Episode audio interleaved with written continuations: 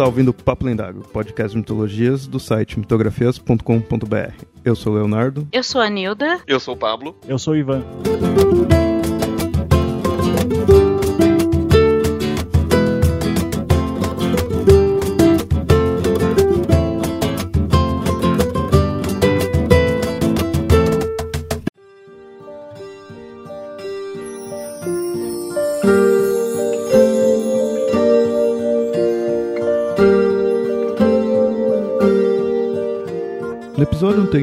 Iniciamos nossa conversa sobre o que é arquétipos e vimos o quão complexo isso pode ser. Vamos agora nos aprofundar mais ainda nesse tema, a ponto de ver como a alquimia, astrologia e sistemas adivinhatórios se relacionam com tudo isso.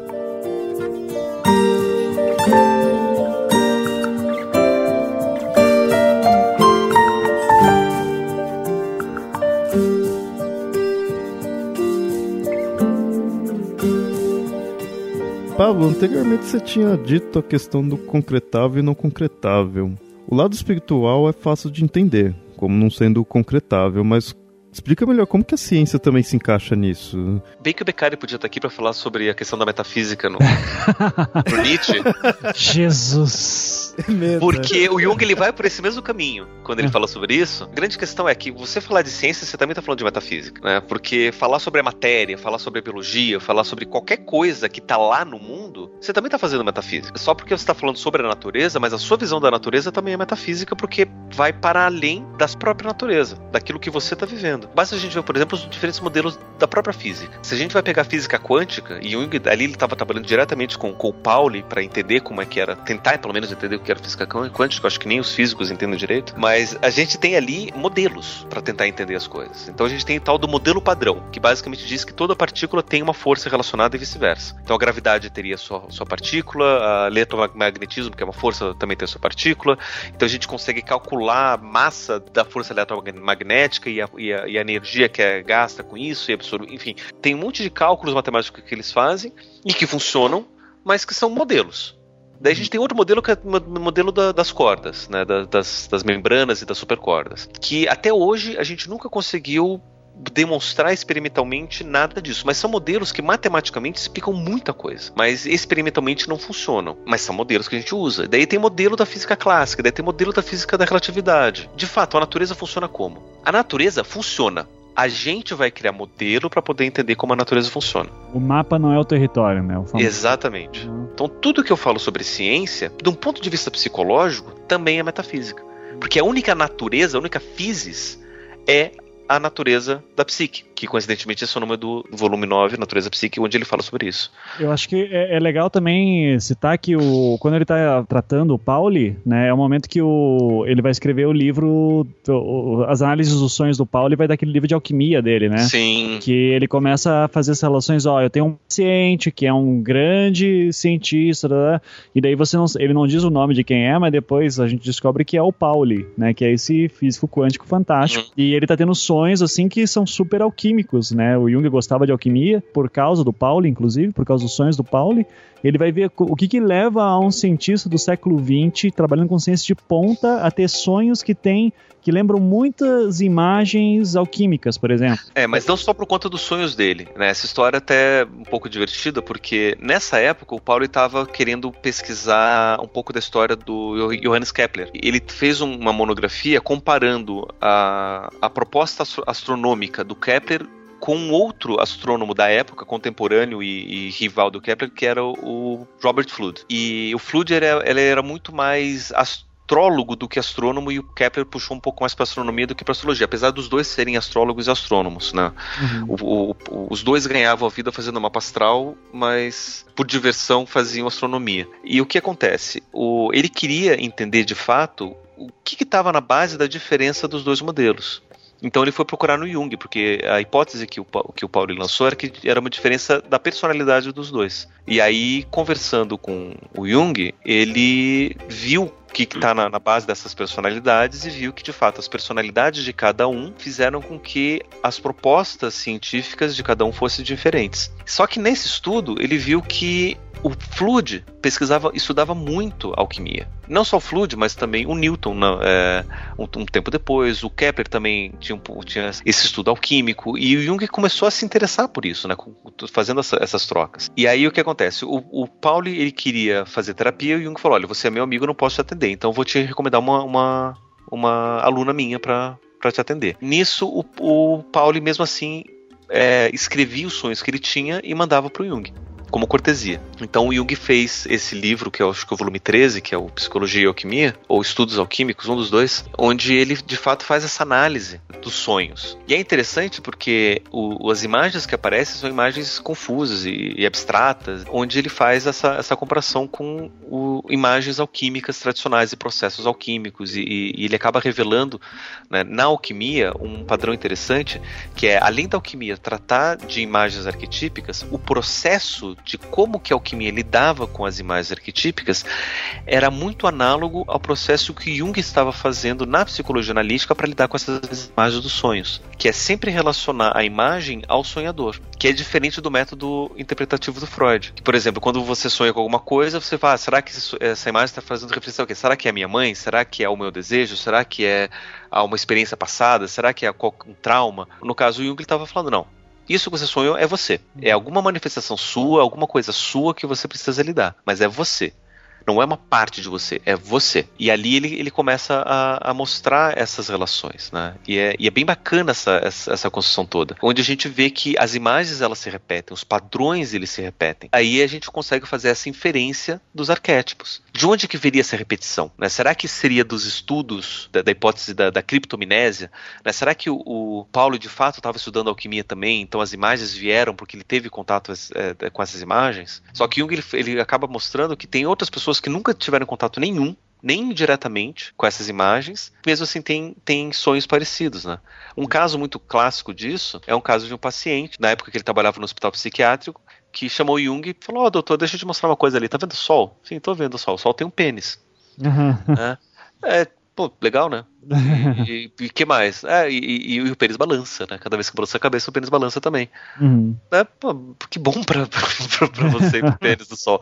Né, e não é só isso, né? Cada vez que eu faço isso, eu, eu crio o vento. Uhum. É, e ele anotou, ele não sabia, não entendia o que estava falando, e ele anotou. Alguns anos depois, o paciente morre, ele era um indigente analfabeto lá da Suíça. Né? Sim, existem analfabetos indigentes na Suíça. Pelo menos existiram muito mais do que Por hoje. incrível que pareça. Né? E alguns anos depois, Jung, ele estava lendo um periódico de arqueologia que ele gostava, um dos hobbies dele, uma das frustrações, que ele sempre quis ser arqueólogo, mas nunca conseguiu, porque era muito caro fazer. E ele estava lendo esse periódico e falou: olha, tinha acabado de ser traduzido pro grego um texto do antigo persa, ele teve acesso em primeira mão para o texto grego, de um ritual do deus Mitra de iniciação dos, dos sacerdotes, que dizia mais ou menos assim, né? O sacerdote, para poder ser iniciado, ele tinha que se prostrar diante do sol e, com movimentos únicos pendulares da cabeça, fazer com que um, o sol projetasse um tubo solar em direção à Terra e, com esse movimento da cabeça, controlar esse tubo solar.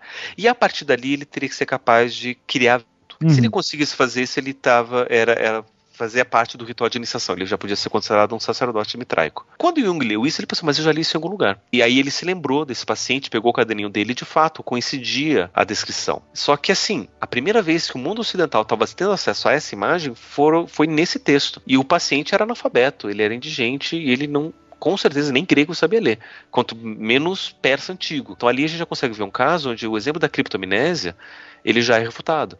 A hipótese da, da, da, da criptominésia. Então tem que pensar, mas de onde mais poderia ser? Então Jung levanta essa, começa a trabalhar com a hipótese do inconsciente coletivo, né, a partir daí. E outros pesquisadores depois, um deles é o, o Whitmond, que ele vai começar a mostrar que durante toda a história da, da arte medieval, você tem imagens onde existe um tubo solar, algum raio que sai do Sol, e muitos deles fazem referência ao Espírito Santo. Inclusive, tem um quadro, que agora eu não vou me lembrar de quem, de quem que é, que o Espírito Santo é retratado como um raio de sol que vai que entra embaixo da saia da Virgem Maria. E aí a gente consegue, inclusive, fazer a, a associação do pênis quanto ao princípio de, de, de fecundação. Isso estava sempre presente no imaginário. E o Whitman, inclusive, faz uma outra comparação de que na década de 70 eles estavam, acho que, estudando um cometa qualquer, e foi nessa época que eles descobriram que o, o que, que era a cauda do cometa. Que a cauda do cometa são detritos que são causados por conta do vento solar e que formam, formam um tubo, né, formam uma cauda que se movimenta com o vento solar. Então, até mesmo na explicação científica do cometa, a gente consegue ver as mesmas imagens que estão presentes no ritual do, do Mitra, nas imagens do Espírito Santo na Idade Média, no delírio do Louquinho. Essa imagem seria assim, um, um o Sol e aí um, um, raio dele indo até o chão? Isso. Seria, seria isso? É. Olha só. Então uma, um, uma nave alienígena também pondo ai a luz ali para abduzir, ó, tá igualzinho. Também é atualmente a gente usa os alienígenas para isso. E que daí entra, inclusive, na, na hipótese junguiana dos, dos alienígenas, que são mais uma manifestação mitológica desses mesmos padrões. Então, são padrões universais. De onde é que vem, ninguém sabe. Uhum. A gente simplesmente sabe que tá lá, porque a gente é. consegue inferir. Mas qualquer coisa que a gente possa a gente vai falar sobre os arquétipos é inferência. São coisas não concretáveis, é, é metafísica, é falar sobre a, a, coisa em si, do qual eu nunca vou poder falar direto. É, é complicado, né? E... Jung, ele nunca, ele nunca se pretendeu dar uma resposta clara do que é o arquétipo. Essa, essa imagem me remeteu às tempestades solares que o Sol acaba projetando, expelindo energia em direção aos planetas, né? É uma coisa Sim. que não tinha como eles saberem, mas já Sim. acontecia. A gente vai, vai, pensar, será que o homem primitivo desde sempre já tinha uma noção intuitiva das tempestades solares? Será que a imagem que a gente tem das tempestades solares, ela reflete esse mesmo padrão arquetípico universal anterior? Mas o que, que é esse padrão? E aí o que acontece? Daí o, o grande perigo dessa noção arquetípica. Porque de um lado a gente tem esse padrão arquetípico que se repete em tudo, tanto nas imagens da ciência quanto nas imagens da arte, dos sonhos, dos delírios, da, da, da mitologia. E a gente pode pensar que existe de fato uma realidade arquetípica que é anterior à nossa vivência aqui.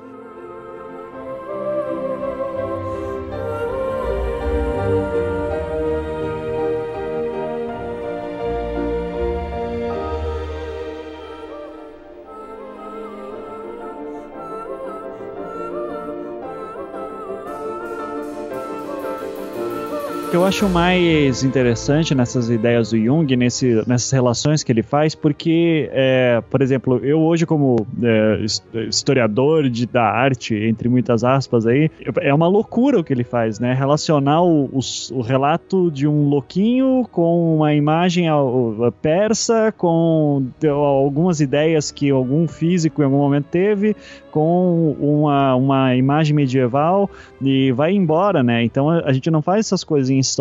Mas o que eu acho interessante é que o Jung faz essa relação e é, no momento de tentar entender assim, existem padrões imaginativos, sabe? Então, que influenciam tanto na forma como eu vou fazer uma imagem medieval, quanto um delírio de um paciente meu, quanto uh, um modelo científico que está sendo discutido hoje em dia. Essas noções, assim, que eu acho interessante dele dizer assim, ó, existe um padrão em várias instâncias de produção imaginativa.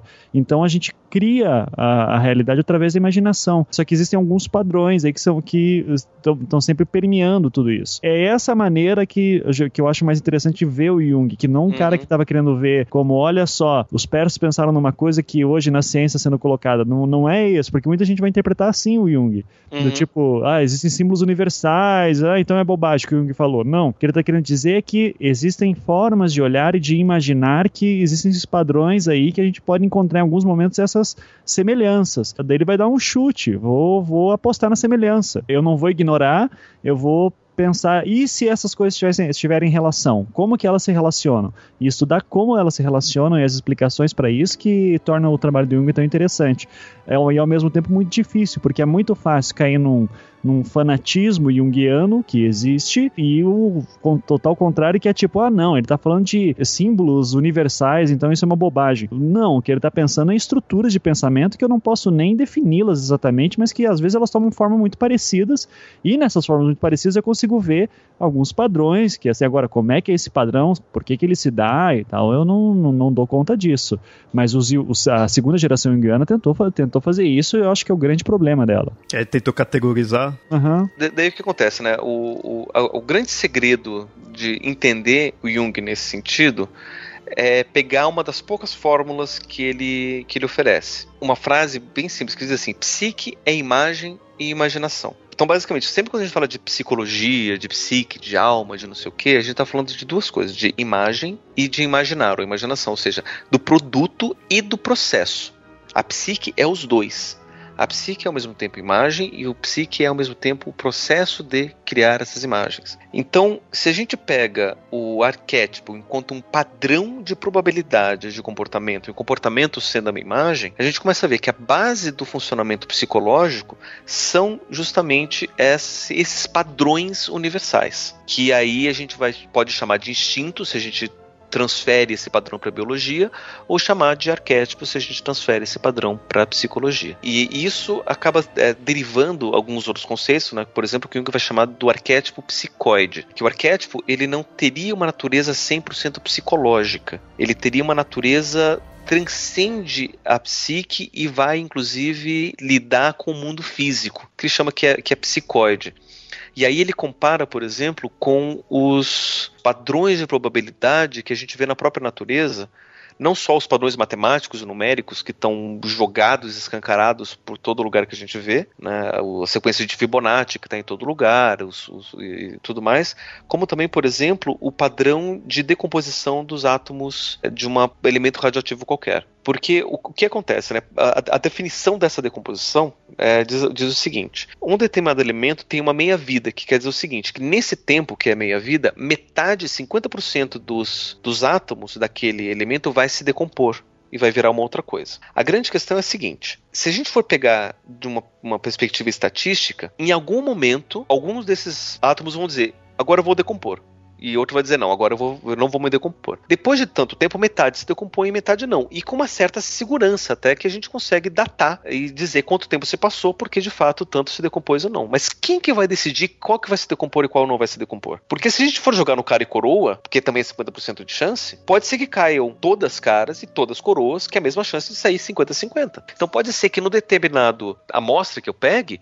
todas tenham se decomposto, se, se decomposto dentro da minha vida, e não só 50%. Né? Essa pode pode ser exceção, né? Dentro do, do, de uma, de uma é, distribuição normal. É possível, mas o que a gente encontra na natureza é que, de fato, essa proporção ela se mantém constante. Então é um padrão também que existe na natureza.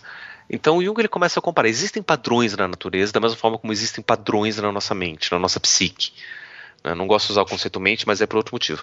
Mas é no, na nossa psique, a gente também tem esses padrões. Então, o arquétipo, ele estaria na natureza nesse sentido, na natureza física, não concretável, e na natureza psicológica também. E isso porque a nossa natureza psicológica faz parte dessa natureza física. Só que a gente entende esses padrões como imagens arquetípicas. Quando eu entendi isso daí, e que eu, eu confesso, eu demorei para pegar esse, esse, esse gancho, eu comecei a pensar o seguinte: será que os arquétipos que a gente tanto vive não seriam consequência de uma construção é, de uma vivência natural. Por exemplo, o ser humano tem dois braços, duas pernas, dez dedos nas mãos, dois olhos, e por mais que eu nasça diferente, no meu DNA já está lá essa informação e eu fui selecionado como espécie por conta dessas informações. Será que o padrão do arquétipo não seria uma consequência de, de, de eu perceber esses padrões na natureza. E aí eu consigo pensar, por exemplo, o sol como um elemento de fecundação, porque eu vejo que plantas que recebem luz do sol, elas, elas são fecundadas, elas crescem, e se não recebem luz do sol, por exemplo, no inverno que tem, tem menos sol, elas morrem. Então o Sol está relacionado à vida, à fecundação. Então o tubo, o Sol está relacionado também à, à, masculinidade, à potência e o pênis por estar tá relacionado ao homem, que também essa mesma potência não está relacionada. Então a gente consegue criar esses mesmos padrões por percepção da natureza e, e aí entra a questão estética da imagem, né? Porque a imagem é, é, é percebida e, e, todo o processo de criação é um processo estético. E será que não, não estaria relacionado aí? Ou seja, tudo que eu vivo da minha percepção de construção de imagem do mundo não seria isso, basicamente? Né? Então, por mais que eu pense, eu sou um ser humano isolado de tudo, e eu ainda assim vou produzir imagens arquetípicas, uhum. eu não tenho como me isolar completamente porque eu faço parte de uma espécie que chegou até aqui, me permitiu que eu crie essas imagens por conta de, um, de uma herança evolutiva, que faz com que eu já me direcione para determinadas coisas e me comporte de, determinada, de determinada forma, porque é assim que é melhor para poder sobreviver. Mas você precisaria ter tal percepção? Você precisaria visualizar o Sol para entender de tal forma ou não? Sim. Tanto é que em mitos nórdicos, que eles observam o Sol de forma diferente, o Sol tem um, um comportamento diferente. O Sol é relacionado a padrões femininos, não masculinos. É, tanto que em alemão não é o Sol, né? É a Sol, se eu não me engano. Sim, uhum. porque eles percebem o mesmo, o mesmo padrão de forma diferente. Esse é um lance complicado no Jung, porque querendo ou não, no, no lance dele, quando ele vai falar do inconsciente coletivo e tal, ele tá falando de uma coisa universal, universal Uh, só que daí fica essa distinção complicada em fazer o que, que é o arquétipo, o que é o símbolo, e, e, muita gente vai pegar assim, ah, então, ok, pai é sol, sabe? Já relaciona direto uhum. o arquétipo ao símbolo, e, por exemplo, daí vem uma discussão dessa, tá, mas peraí, mas em algumas línguas o sol é um símbolo feminino. Ah, então. Daí o pessoal meio que ignora, sabe? É, fica uhum. muito no ocidente só, e porque tá confundindo o lance do símbolo com o arquétipo. Sendo que Exato. o conceito de arquétipo permite justamente adaptação. Não, o sol é mais um. No ocidente você tem uma percepção do sol como símbolo masculino, existem outros lugares que não, e isso não, não invalida a teoria do arquétipo, sabe? Mas é ela. Mas sem dúvida a gente tem que expandir ela um pouco mais. Uhum. No, no ocidente cristão que sublimou povos antigos e conquistados, né? Porque se no, nos povos germânicos era feminino, e a Alemanha, os povos germânicos fazem parte do Ocidente. Sim. Então você está desconsiderando até parte da cultura ocidental para encaixar o modelo. É, mas o Jung mesmo, como suíço, ele sabe disso, né? Então, é por isso que assim não, não é um argumento que que, é, que isso é geralmente o pessoal crítico ao Jung que faz, né? Uh, não é um argumento que cabe porque o Jung também falava uma caralhada de língua, assim. Então ele vai uhum. ele vai se debater um pouco sobre a questão da linguagem também. Uh, o que ele está querendo é ver um pouco de trás sobre isso, né? Sou mais fã do Hillman nessas horas justamente porque o Hillman percebe a confusão que isso causa e diz, cara, dane-se, vamos falar de imagem, vamos falar de hum. imaginação, vamos falar, é, vamos se debater. Eu tentei um, um diálogo lindo dele lá naquele uh, livro Entrevistas, né? Uhum. Que é um diálogo que ele faz com ele mesmo, na forma de uma pessoa chamada Laura Pozo, que seria uma jornalista italiana, que ele é um personagem que ele cria. E uma hora ele fala assim, olha, é, não tem coisa pior do que chega um paciente no, no teu consultório e ele te fala, relata um sonho que tem a cobra, uma cobra, por exemplo, e o psicanalista fala, ah, foi o... Essa é uma representação da grande mãe. E daí ele diz assim: você matou o sonho quando você falou isso. O legal é a gente ficar dias, horas, semanas discutindo aquele sonho, vendo as potencialidades imagéticas que ele possui e, e, deixar esse símbolo vivo, né? E tentar brincar com esse símbolo e ver o que, que ele pode ser. Então nunca fechar em um diagnóstico só. Porque daí já, daí nessa questão de metodologia já fica bem clara a diferença, por exemplo, para a metodologia freudiana, que vai identificar um símbolo e vai dizer isso aqui é, tem alguma coisa de alguma coisa reprimida. Eu vou tentar fazer agora com que todo o tratamento vai andar para aquilo, vai andar para essa ideia, para que o próprio paciente perceba o que, que isso significa. Eu já sei, né, como, como uhum. psicólogo. E agora eu vou tentar fazer ele caminhar comigo até lá. Enquanto que já no Human, por exemplo, não, tem essa questão da expansão, assim, que é muito, muito interessante. Então, eu, por exemplo, que gosto muito de estudar artes, para mim é uma delícia ver isso, né? Porque você chega numa questão que a obra de arte ela tem um milhão de possibilidades de interpretação. Você tá meio simples. que saboreando, né? É, e você vai, e o divertido é não fechar o significado, mas sim você expandindo ele cada vez mais, né? A potência narrativa da imagem.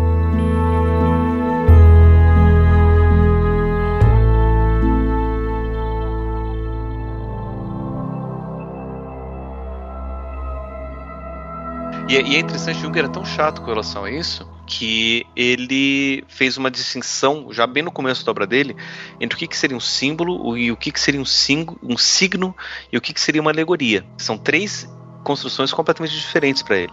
É, isso que a gente, da forma como a gente trata o símbolo hoje, inclusive como a gente pega a forma que os, os estruturalistas trabalham o símbolo, para Jung isso é um signo. Que é uma imagem que traz um significado. Um símbolo para Jung é uma imagem que agrega significados. Ou seja, qualquer significado que você consegue agregar ali, tá valendo. Então, um símbolo, um símbolo nunca traz um significado. Sempre traz todos os significados possíveis, inclusive aqueles que você nunca imaginou. Isso. E isso que é bacana de trabalhar sonhos dentro da visão junguiana, porque você pode pegar um sonho de 10 anos atrás, que você já tinha analisado naquela época, e pegar e voltar e analisar de novo, e você vai encontrar outras significações, outras associações, outras. É, você vai agregar novas coisas daquela mesma imagem. Porque são imagens que são simbólicas, porque não tem um significado só tem todos os significados. É coisas de previsões, tarô, essas coisas entreguem nisso? Também. Que eu imaginei essa ideia, né, de você pegar algo que já foi e analisar de novo, vai ver outros significados, né, assim. Eu fiz uma analogia com tarô. Com a gente coisas, vai dizer né, que essas imagens do, do, do tarô, por exemplo, são simbólicas porque ali você pode agregar a, a, significação que você quiser. E, e um, um, exemplo que eu gosto de dar era de um livro de uma junguiana, aliás, não era uma junguiana, uma astróloga que compara astrologia com psicologia junguiana. Agora eu não me lembro o nome dela. Mas eu tenho um livro aqui em algum lugar. Que ela vai contar um, um caso pessoal, onde ela vai dizer que dessas várias possibilidades interpretativas da, das imagens, que um dia ela sofreu um acidente de, de, de carro gravíssimo, e ela ficou internada no hospital durante muito tempo, estava lá na, na, na, entre a vida e a morte. E aí ela resolveu, né? Quando ela estava um pouco melhor, resolveu fazer um mapa daquele momento do, do acidente para saber quais eram o que estava acontecendo astrologicamente. E ali ela encontrou um padrão negativo de Plutão num determinado aspecto lá do, do, do mapa dela. E que bom, então provavelmente essa, essa experiência que me deixou quase é, morta tem a ver com esse padrão de, de, Plutão. E aí, um tempo depois, ela foi, muitos anos depois, ela foi chamada para fazer uma, dar uma aula numa, numa universidade qualquer sobre astrologia ou psicologia, sei lá o que, que ela ia falar. E ela foi falar, então deixa eu fazer um mapa, né, como sempre faço, uma previsão, um horóscopo sobre, sobre aquele evento. E ela encontrou o mesmo aspecto daquele mesmo dia do acidente ali. Ela pensou, putz, será que eu vou sofrer um acidente de novo? Será que eu também vou ficar de novo entre vida e morte? Será que vai acontecer alguma coisa? Daí ela conta que ela foi lá no, na universidade e a sala que tinha reservado para ela tava, tinha algum problema qualquer e a única sala disponível era no porão da faculdade. E lá ela deu uma aula e foi maravilhoso, o pessoal adorou e aplaudiu, ficou muito mais intimista porque era um espaço mais, mais aconchegante, menor, menor do que do que o auditório que tinham separado para ela. E ela disse que foi ótimo. E aí a associação que ela diz é que Plutão não só está relacionado com morte, mas também está relacionado com o submundo, com a descida, com, com, com, transformações. Então, nessa outra vez que o Plutão passou pelo mapa dela, ela não morreu. Mas ela desceu. E essa descida era significativa com Plutão. Né? Ou seja, eu não, tá, estou fechando um significado de Plutão. Plutão não quer dizer necessariamente morte. Plutão quer dizer um, uma infinidade de coisas. Esse é um problema, inclusive, que quando eu comecei a estudar bastante Jung, foi a época também que eu fui fazer mestrado e tudo, e que eu tava. Uh, o meu mestrado foi sobre ciências ocultas e tal, a gente já conversou sobre isso, e eu estudei tarô bastante. E era muito complicado quando alguém pedia uma leitura de tarô para mim, e as pessoas sempre vinham assim. Isso é bem normal, né? Ah, lê meu futuro. Eu digo, uhum. meu brother, qualquer pessoa que vai ler tarô para você como para ler futuro, ela tá, eu não vou dizer que ela tá te enganando, sim, mas ela tem uma uhum. proposta completamente diferente da minha, que por causa das leituras de Jung, eu, eu gosto de ver esses sistemas divinatórios, ele vai falar muito disso do I Ching, principalmente, de você, eles são muito úteis para você justamente fazer uma reflexão sobre o momento em que você está vivendo. Então, se agora se você vai ficar rico, você vai ter um emprego, né, isso não não é o, o Jung quando vai estudar sistemas divinatórios, inclusive astrologia que foi citada, ele não está interessado em ver se isso é possível verificar o futuro, apesar que ele diz assim que tem casos que ele viu tal, mas o objetivo dele é assim, como que isso funciona como uma espécie de uh, eu tenho tantos símbolos e arquétipos pulando na minha frente e que daí eu vou começar a fazer um diagnóstico do meu momento atual. E isso que é interessante, quase como um trabalho terapêutico. Tanto que você vai ter junguianos que vão introduzir o tarô dentro das suas obras, é, da, da, sua prática, né? Não querendo analisar o futuro da pessoa, mas sim para que ela, ó, joguei essa carta aqui, o que, que você acha que ela, o que, que ela te traz? Ó, isso aqui que ela mais ou menos as imagens que são relacionadas. Como é que você encaixa isso na tua vida? E daí você vai fazendo jogos, assim, vai ser, e na verdade são sistemas, são formas de sistematização de símbolos que você te, começa a enfrentá-los de alguma maneira, mas sem fechar em um significado. Existe uma riqueza aí muito legal nos sistemas divinatórios que, que de novo, daí não entra muito na academia, né? Que a academia tá, tá importando com o resultado. Tipo, como é, eu tô com um problema, como é que eu resolvo esse, esse problema? No, uhum. E o Jung é muito no lance do tipo, olha, a gente vai entender teu problema como uma parte da tua vida e a gente vai explorá-la aí dentro de todas as imagens que ela, que ela puxa. Daí a gente pode fazer isso pelo tarô, pelos sonhos, por desenhos, coisas que aconteceram na rua. Então você está andando na rua, daí você está com o teu, com o teu, uh, o teu psicólogo, e de repente diz assim, ah, aconteceu uma coisa comigo muito interessante hoje à tarde.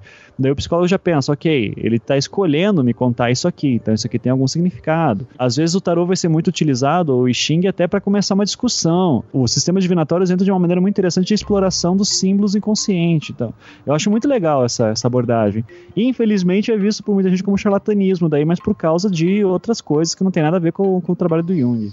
Na verdade, tem muito mais a ver com o mau uso disso justamente dessas possibilidades de aplicação do que mesmo do que o Jung propõe. Eu já devo ter contado em algum momento aqui em alguma gravação que outra vez eu fui assistir, estava no, no, no, começo da, da, da, minha faculdade, só que já estava estudando Jung há algum tempo, e teve uma palestra aqui na, na Sociedade Rosa Cruz aqui em Curitiba sobre Jung e misticismo. Que tem muito que a gente pode falar sobre Jung e misticismo. Só que o tom da palestra foi o seguinte: Jung conseguiu demonstrar cientificamente as forças místicas da ah, natureza. Quando alguém fala isso, eu saio, de verdade. Quando, quando falou é... isso, eu já vou embora.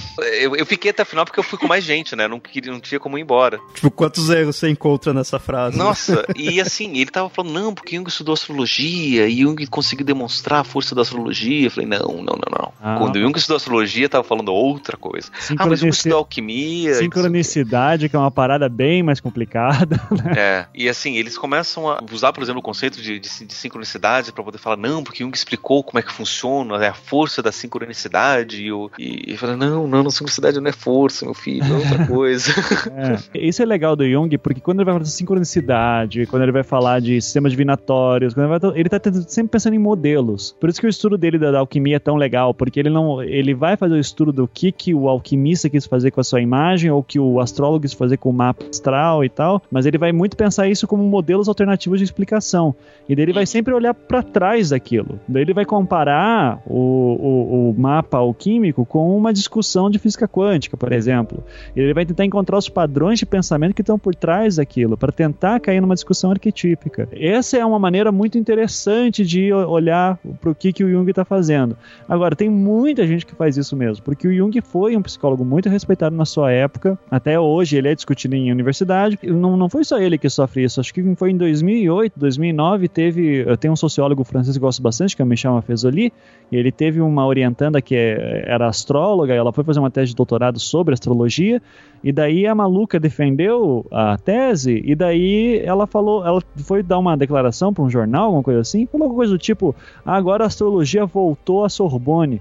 Daí você fica, cara, hum. não, teve uma discussão científica sobre astrologia e que se o teu trabalho era querer validar cientificamente a astrologia, desculpa, você está sendo, sendo leviana, você achando isso. Uhum. O teu trabalho não é validação científica disso. É sobre uma representação pós-moderna de fruição lá, que tem a ver com astrologia. Mas aí tem esse pessoal assim que infelizmente vai vai confundir as coisas. E na, nenhum problema se querer ser místico nem nada, acreditar nisso, só que não dá para dizer que o Jung eh, ajudou nisso. Se, uhum. se qualquer coisa, isso só atrapalha a imagem do Jung. Sim, na verdade, quando Jung vai estudar astrologia, e é até interessante trazer essa, isso daqui, porque tem a ver com o estudo que ele faz, a conclusão que ele chega sobre sincronicidade, que tem tudo a ver com o arquétipo inconsciente coletivo, é o seguinte: Jung estava de fato tentando é, entender como funciona a astrologia. Ele queria, ele fez um, um estudo para tentar validar a astrologia, só que ele não conseguiu, pelo seguinte: tentou estudar o que a gente chama de sinastria, é a combinação de mapas de diferentes pessoas. Então ele pegou mapas de casais, que de fato existem pessoas reais que são casais, pegou mapas desses casais e tentou encontrar alguns elementos básicos de sinastria, né? Conjunção de Sol, Lua, Ascendente, Marte e Vênus. Se existia alguma conjunção desses elementos, ele marcava assim: essa conjunção acontece nesse mapa, então confirma ali a sinastria. O que aconteceu? Ele começou a perceber que todos os mapas de sinastria que ele via, ele encontrava uma relação dessas. Ele fazia esse, essa análise sempre em levas. Então, numa primeira leva, ele analisava 30 mapas diferentes. Então, nessa primeira leva, aparecia muito mais a condição de Sol e Lua, por exemplo. Daí, dois meses depois, ele ia fazer uma segunda leva de outros mapas diferentes. Então, eram outros 20 mapas, e daí aparecia muito mais conjunção de Marte e Vênus. E daí, numa terceira leva, alguns meses depois, ele foi fazer também mais uns 50 e aparecia muito mais o aspecto da, da conjunção, do, do ascendente. E ele começou a perceber, mas peraí, se for estatístico mesmo, era para estar tá distribuído esses, esses, elementos. Então deve ter algum problema aqui. E ele quase não achou mapas de sinastria onde esses elementos não, não apareciam. Então ele pensou: peraí, então deixa eu fazer diferente. Eu vou refazer esses cálculos, só que esses primeiros que eu já fiz, é claro que já está lá o, a, resposta. Então eu vou fazer o seguinte: eu vou pegar aleatoriamente dois mapas quaisquer. Não importa de quem sejam. Se é homem com homem, mulher com mulher, são pessoas que se conhecem ou não se conhecem. E eu vou tentar procurar por esses mesmos elementos. E daí ele passou a encontrar esses mesmos elementos também. Só que um outro elemento específico e, e dando muito mais esse aspecto do que os outros. O que ele começou a para pensar é o seguinte: a única coisa que justifica você ter um aspecto que aparece mais do que outros numa análise estatística é a interferência direta de quem está pesquisando. Só que é um cálculo que qualquer pessoa que vai lá, ela pode chegar na mesma conclusão que é um cálculo matemático, a astrologia. Então, como é que acontece essa, essa influência direta?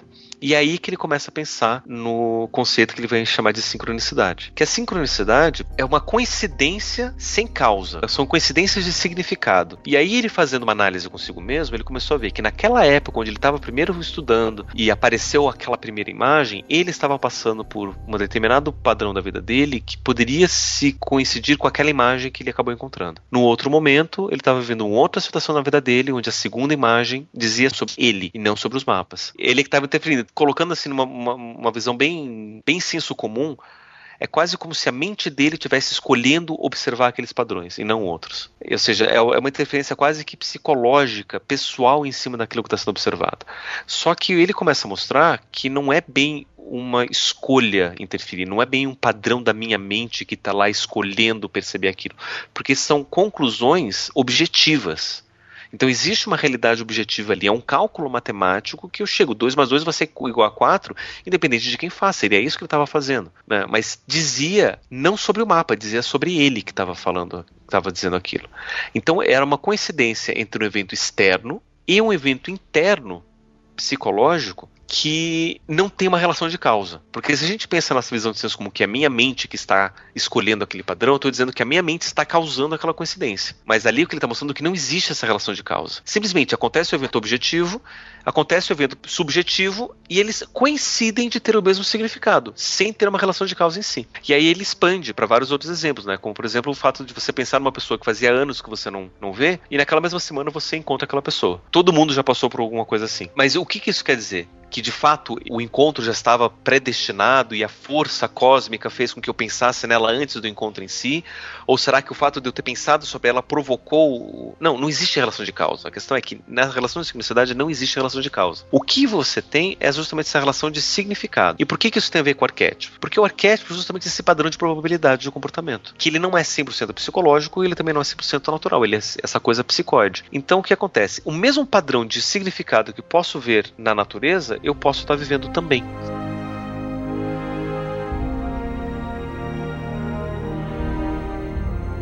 E o Jung, inclusive, faz toda uma análise psicológica, clínica do, da, da sincronicidade, de por que, que isso é importante, que ajuda a gente até, inclusive, inclusive entender por que, que as pessoas acreditam tanto nessas coisas, né, nas, nas métodos divinatórios e tudo mais, que é basicamente tudo sincronicidade. Que é basicamente o seguinte: geralmente a gente passa por alguns conflitos psicológicos dos quais a gente não consegue lidar a gente não consegue entender, a gente não consegue aceitar, a gente não consegue dar sentido, mas a gente está vivendo por aquilo.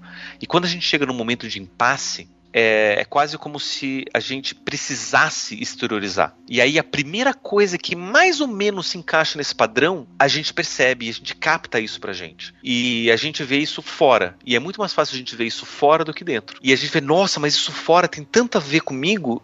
E isso é uma forma da gente mobilizar uma energia pessoal. Mas eu não causei nada, não é uma coisa mística nem nada. É simplesmente uma forma da gente poder perceber. Né? O Jung, ele, quando ele fala sobre isso, ele descreve um caso e a paciente estava passando também por um momento desses de, de, de, de, conflito, que ela não conseguia entender, não conseguia dar, dar sentido para as coisas dela. E ela sonhou com um, um, um escaravelho, com um besouro. E Jung falou: olha.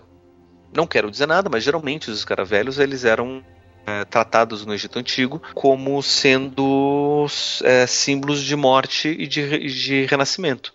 Né? Talvez você precise passar por um momento de morte e renascimento. E a paciente, não, que não tem nada a ver, isso não faz sentido, não sei o que e tal. E nisso Jung ouve uma batidinha na, na janela, né, como se tivesse um, um, bichinho, alguma coisa assim. E ele foi lá e abre a janela para saber o que, que era, e entra justamente um besouro daquela cor que eles estavam comentando. E a paciente, meu Deus, o que, que é isso? Entrou em choque, ficou verde, azul, né? E, e aí, nossa, então agora faz sentido. De fato, pode ser isso que eu tô, tô, tô precisando fazer eu tô precisando passar por isso. Na hora, quando a gente vê um relato dele, a gente pensa, não, então é a força da atração, né? É o segredo. A gente tá pensando tanto nisso que atraiu o besouro, né? Não. Coincidências, besouros entram e saem e viajam e fazem bagunça o tempo todo. Então não é raro a gente ver um besouro por aí. E eu passei por uma coisa parecida. Quando eu estava na faculdade, a gente estava fazendo um atendimento com um grupo de pais. E uma mãe chegou toda surpresa, falando: Não, porque olha só, aconteceu uma coisa com, com meu filho que, que nunca tinha acontecido, né? Ele falou: Ah, mãe, eu vou sair. E eu tava tão cansado que nem falei: Volta a tal hora. Eu perguntei: A que hora você vai voltar? Ele falou: Preciso fazer isso, isso, isso. Eu volto a uma, a uma hora da, da, da manhã. E a mãe, beleza, volta uma da manhã. E ela foi descansar, ela já estava cansada. E quando ela viu o barulho, ela olhando o relógio, era uma hora da manhã. Isso nunca tinha acontecido, porque sempre quando ela falava volta a tal hora, ele sempre voltava duas horas depois. E aí ela foi tentar entender o que que era. E ela foi na PUC, foi procurar na biblioteca da PUC e encontrou uma, um, um, trabalho de pedagogia que falava sobre desenvolvimento, que o desenvolver era quando você tirava o envolvimento da pessoa, né? você desenvolvia, né? e daí ele podia desenvolver porque você tirava esse envolvimento. E ela achou lindo isso daí. Mas mesmo assim não consigo entender o que aconteceu com meu filho, que, essa, que resposta mágica era essa, né? E eu estava junto com um colega meu, a gente percebeu né, que ela, ela tinha tirado esse, essa, esse envolvimento do filho e o filho conseguiu crescer, né? Conseguiu ter responsabilidade porque ela deixou de impor, né? Deixou de, de ser mãe. E ela não estava percebendo isso. E a gente não queria jogar na cara dela isso, porque senão ela não ia conseguir entender, porque assim, simplesmente vindo, vindo, vindo de fora, essa construção pessoal não ia acontecer. Então a gente estava tentando dar indiretas para ela e nada acontecia. O que aconteceu? Era naquela época do, do ano que tinha um monte de lagarta solta pela, pela cidade. E a Federal é lá no meio da, da, do centro da cidade, a Praça Santos Andrade, e tem um monte dessas lagartas. E a janela estava aberta, e uma lagarta entrou pela janela. E ela entrou pela janela e começou a atravessar a, a, sala onde a gente estava. E eu estava num lugar que eu consegui ver a lagarta atravessando, e ninguém fez nada. Né? E eu deixei a lagarta lá né? Não estava acomodando ninguém depois que a gente se virasse. E aí, quando a lagarta começou a subir na cadeira do meu colega que estava atendendo como, como terapeuta principal, essa mulher entendeu, pegou o papelzinho que ela tinha escrito desenvolver, pegou a lagarta e levou para fora. E eu falei, vou aproveitar a oportunidade. Eu perguntei, o que, que é isso? É uma lagarta. Aí é uma lagarta? O que, que a lagarta faz? A lagarta vira borboleta. Aí como que ela faz isso? Ela primeiro faz o casulo e depois ela tira o casulo e vira borboleta. E com essa metáfora da borboleta, ela conseguiu dar sentido para aquilo que ela tava, não estava conseguindo entender. Né? Que o filho dela estava passando por isso, que era esse casulo, que ela precisava tirar esse envolvimento, que o filho precisava crescer naturalmente. E ali naquele momento fez sentido. Ou seja, se eu não tivesse aproveitado a oportunidade para falar sobre a lagarta, aquilo ia ter passado. Como só mais uma, um evento corriqueiro, não ia ter, ter, ter trazido significado. Mas pelo fato da gente ter falado sobre aquilo, ter dado significado para aquilo, foi uma coincidência muito grande. E isso é que a gente chama de, de, de, de sincronicidade. É uma coincidência de um significado de um evento externo com um evento interno. Poderia ter sido um besouro naquela hora? Poderia. O besouro ia ter o mesmo significado? Não, porque besouros não se desenvolvem. Talvez não ia ter sido tão representativo. Mas o mais engraçado foi o seguinte: o supervisor nosso naquela época ele era psicanalista, freudiano.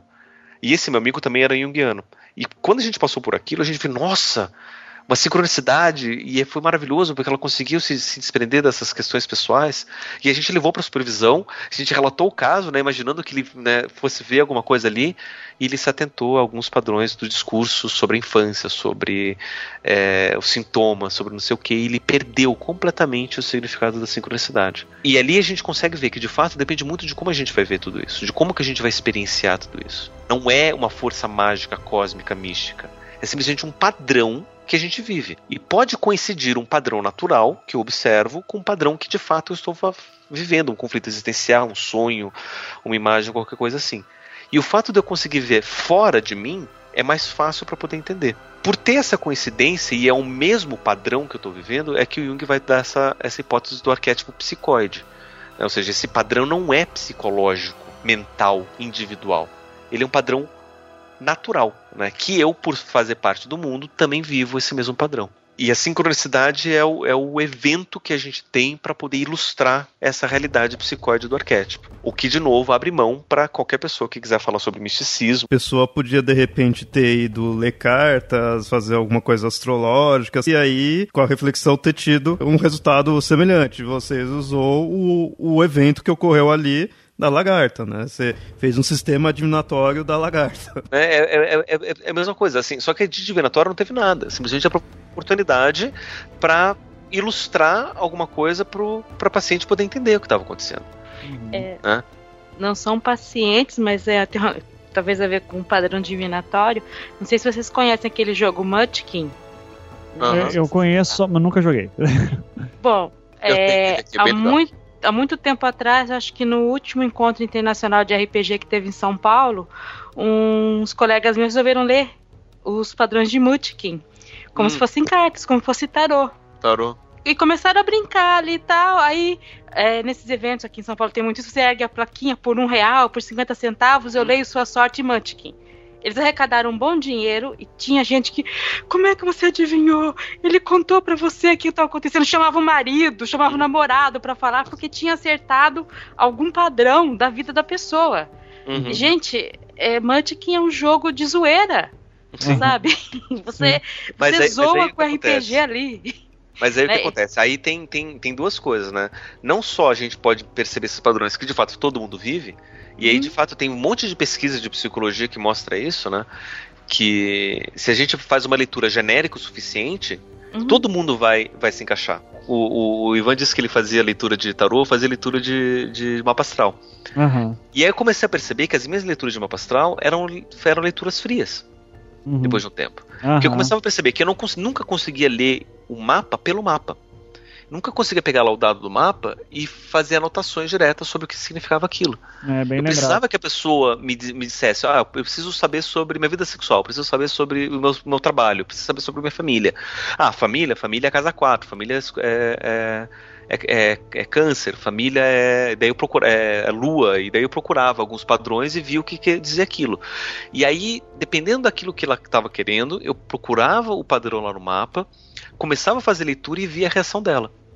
Se a reação era positiva, estava indo na direção certa. Se a reação era negativa, tentava procurar outros elementos que fizessem lá uma oposição, seixo, quadratura, qualquer coisa, que pudesse dar uma outra explicação que concordasse com aquilo que ela estava vivendo. Hum. Na, na, época eu achava não, era uma relação transferencial, eu estou inconscientemente percebendo que ela inconscientemente está vivendo, não sei o quê. Uhum. Depois de tempo eu percebi, não, é leitura fria. Uhum. Eu estava pescando o que ela estava o que ela tava dizendo e eu estava respondendo aquilo que ela estava querendo. E, e, de fato, de místico, de arquetípico, não tem nada. O que existe de arquetípico ali são as possibilidades de eu pegar uma imagem ali, por exemplo, a lua em escorpião na casa 3. Ou seja, o que é escorpião? Quais são as possíveis significações de escorpião? O que são as possíveis significações da lua? Quais são as possíveis significações da casa 3? E eu consegui contar uma história em cima disso. Isso é arquetípico porque é um padrão que a gente consegue observar em qualquer lugar. A gente consegue fazer isso com qualquer coisa, né? Com cartas de Munchkin, com borra de café, mapa astral, com cartas de tarô. Com qualquer coisa a gente consegue encontrar padrões e contar histórias. Porque as histórias elas são universais. E isso que é vivido por todo mundo, que é universal, pode dizer que é inconsciente coletivo. Por quê? Porque é inconsciente, ninguém pensa sobre isso, ninguém vive isso conscientemente, a gente simplesmente passa por isso inconscientemente, e é coletivo porque todo mundo vive.